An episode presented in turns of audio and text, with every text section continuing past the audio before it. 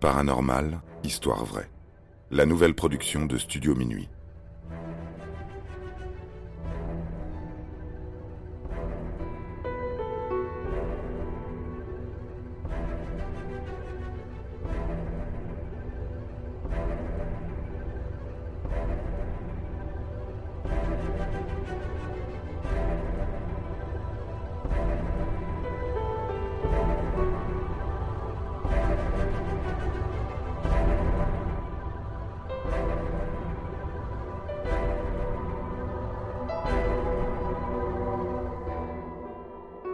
Les fantômes du château de Fougeray.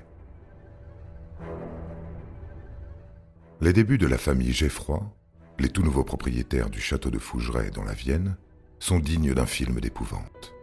Et pour cause, leur propriété serait hantée par pas moins d'une dizaine d'esprits. Des anciens résidents de la demeure, tous décédés, année après année, dans des circonstances atroces.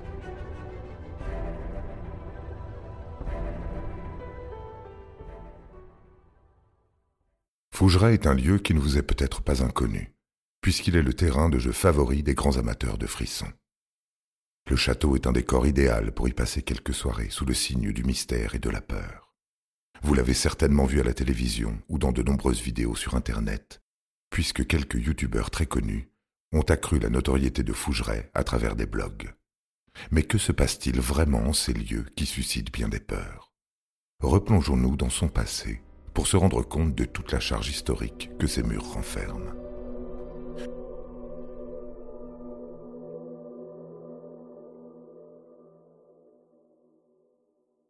La construction du château remonte au XIVe siècle, en haut d'une falaise, surplombant l'actuelle commune de Caux, dans la Vienne. La bâtisse connaît un début fort tumultueux, puisqu'elle sert comme position défensive durant la guerre de Cent Ans. On peut donc imaginer qu'entre 1337 et 1453, le lieu ait vu défiler son lot de batailles et de morts. Quelques centaines d'années plus tard, lors de la Révolution française, le château de Fougeray est au centre de nouveaux drames qui se jouent dans la région. Le propriétaire de l'époque doit fuir sa demeure pour que celle-ci soit récupérée par un certain Louis-François Bonaventure, le nouveau maire de la commune. Fougeray devient alors la résidence du maire. Dès lors, de nombreux propriétaires se succèdent. Des familles entières occupent les lieux qui s'étendent sur pas moins de 1500 mètres carrés habitables. Pas étonnant qu'au début du XXe siècle, l'impressionnante construction, qui a subi plusieurs restaurations, soit un lieu de rencontre pour l'aristocratie de l'époque. Ce qui implique un nombre grandissant d'occupants. Mais tous n'auraient pas connu une fin véritablement heureuse. Une jeune fille de 22 ans, prénommée Alice, serait morte dans l'une des chambres des suites d'une maladie au début du siècle passé. Dans les années 1700, ce serait un huissier qui aurait connu une mort atroce après s'être fait assassiner d'un coup de hache dans le sternum. Une autre femme y serait morte au XIXe siècle d'une raison inconnue. Et elle n'est pas la seule d'ailleurs. Le château possède ses propres catacombes. Des familles entières y ont trouvé leur dernier repos, étant enterrées sur place à leur décès.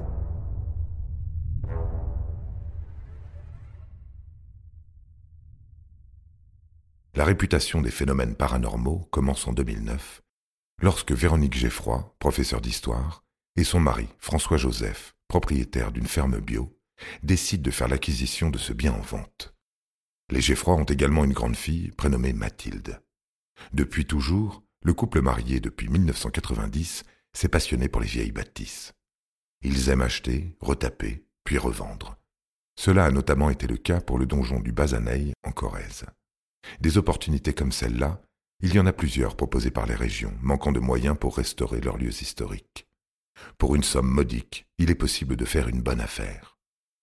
Ou parfois de se ruiner, comme ça a été le cas de la famille Geffroy. L'acquisition de Fougeray a été une aubaine pour les nouveaux propriétaires, mais aussi pour toute la publicité autour des étranges phénomènes qui s'y produisent. Les premières nuits à Fougeray sont particulièrement difficiles. Il faut dire que les lieux, avant le début des travaux entamés l'année suivante, ont de quoi donner quelques sueurs froides. De nombreux carreaux sont cassés et des oiseaux morts jonchent les planchers. Certains couloirs sont interminables, à tel point que l'on s'y perd facilement. Pour explorer les étages supérieurs, il faut emprunter un escalier à vis qui donne à l'ensemble un côté mystérieux.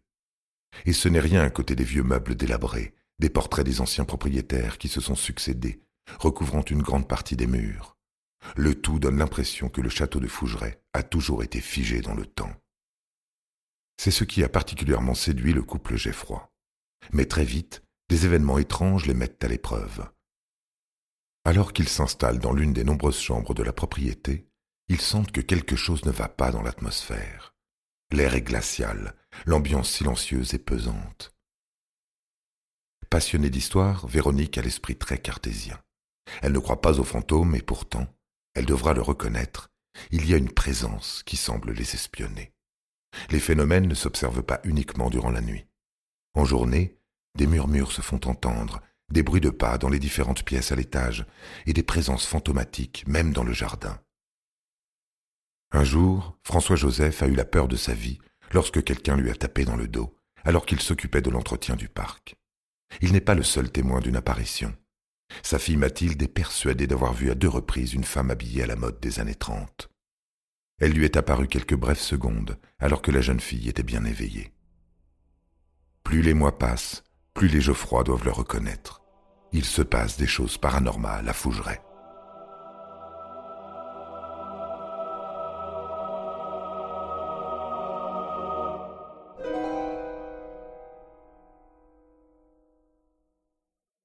Depuis leur installation, tous sont pris d'étranges symptômes. Ils se sentent fatigués, sont pris de violents maux de tête, et parfois se sentent tristes sans aucune raison. Même le chien de la famille y passe. Il est nerveux, aboie plus qu'à l'accoutumée. Le couple, habituellement très soudé, se dispute régulièrement, et parfois sans aucune raison. Ils essayent de se convaincre que tout cela est dû au stress des travaux, car ils en ont pour au moins une bonne dizaine d'années de rénovation. Mais une découverte va tout remettre en cause, notamment le portrait de cette femme de quarante ans que Mathilde aurait aperçu. Près d'un an après leur installation, en mars 2009, Véronique Geffroy envisage de solliciter une aide extérieure. Elle a en sa possession une preuve d'une activité paranormale dans son château. Il s'agit d'un enregistrement sur une cassette réalisé à partir de son magnétophone. On peut y entendre la voix d'un homme, ou du moins un murmure disant c'est moi.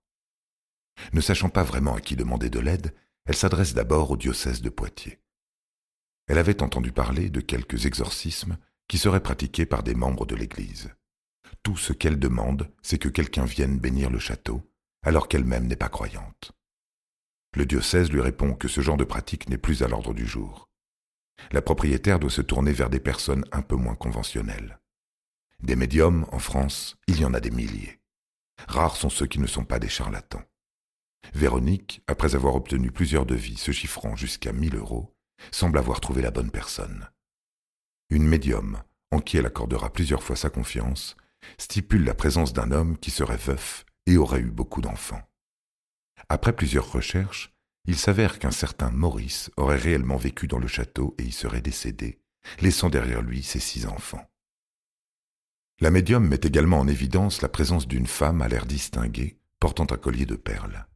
La même femme que pourrait avoir vu Mathilde, la fille du couple.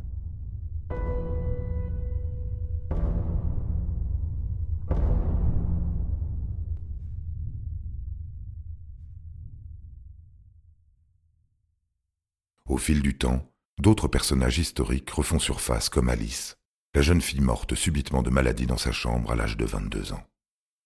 Une nourrice qui, selon la médium, ne saurait pas qu'elle est morte et attendrait depuis plus d'un siècle le retour de son mari. L'Institut français de recherche et d'expérimentation spirit, l'IFRES, a même fait le déplacement pour prendre plusieurs clichés d'esprit qui seront exposés à l'occasion des Journées mondiales du patrimoine en 2013. Que l'on croit aux fantômes ou non, certaines photos sont particulièrement troublantes. Selon les habitants de Fougeray, il y a bien de temps en temps des ombres ou des visages qui se reflètent dans les vitres. Des manifestations brutales et surtout très brèves qui alimentent un peu plus le mystère et donnent aux propriétaires quelques bonnes idées pour financer leurs travaux de rénovation.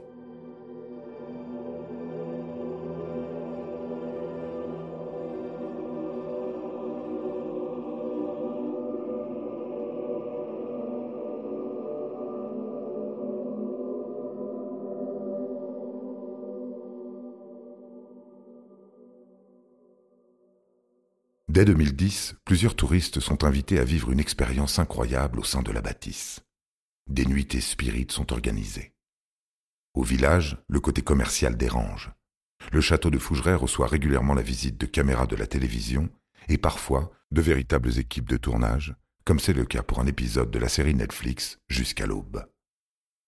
Comme télé-réalité et spiritualité ne font pas bon ménage, la véracité des phénomènes paranormaux est souvent remise en cause.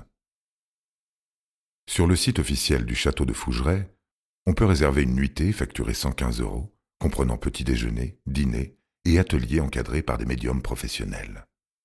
Si certains disent passer une très mauvaise nuit, d'autres semblent regretter de n'avoir rien vu. Selon Véronique Geffroy, ces hôtes ne doivent pas s'attendre à vivre systématiquement des phénomènes paranormaux, mais se laisser surprendre. Les fantômes aiment jouer à cache-cache, il faut savoir où les dénicher. Le cas du château de Fougeray est intéressant. Il démontre comment l'état d'esprit d'une personne peut susciter certaines manifestations. Tout est sujet à interprétation. Si certains rationalistes évoquent parfois la psychose collective, certains témoignages ont de quoi glacer le sang. C'est notamment le cas d'une dame qui se serait enfuie du château, sans prendre le temps d'emporter ses affaires, car elle n'aurait pas supporté la présence d'un esprit à côté d'elle. Il semblerait que dans la chambre de l'huissier, les hôtes dorment particulièrement mal. Il faut dire que les propriétaires des lieux ne lésinent pas sur l'ambiance. Toutes les chambres sont thématiques, décorées selon le fantôme qui l'habiterait. On peut y trouver des masques mortuaires, une jambe de bois qui rappellerait un véritable accessoire ayant appartenu à un ancien résident de Fougeray, ou encore une robe surannée, semblant flotter au-dessus du lit. Tout est fait pour faire travailler son imaginaire. Ce qui nous amène à nous demander où s'arrête le folklore et où commence la réalité.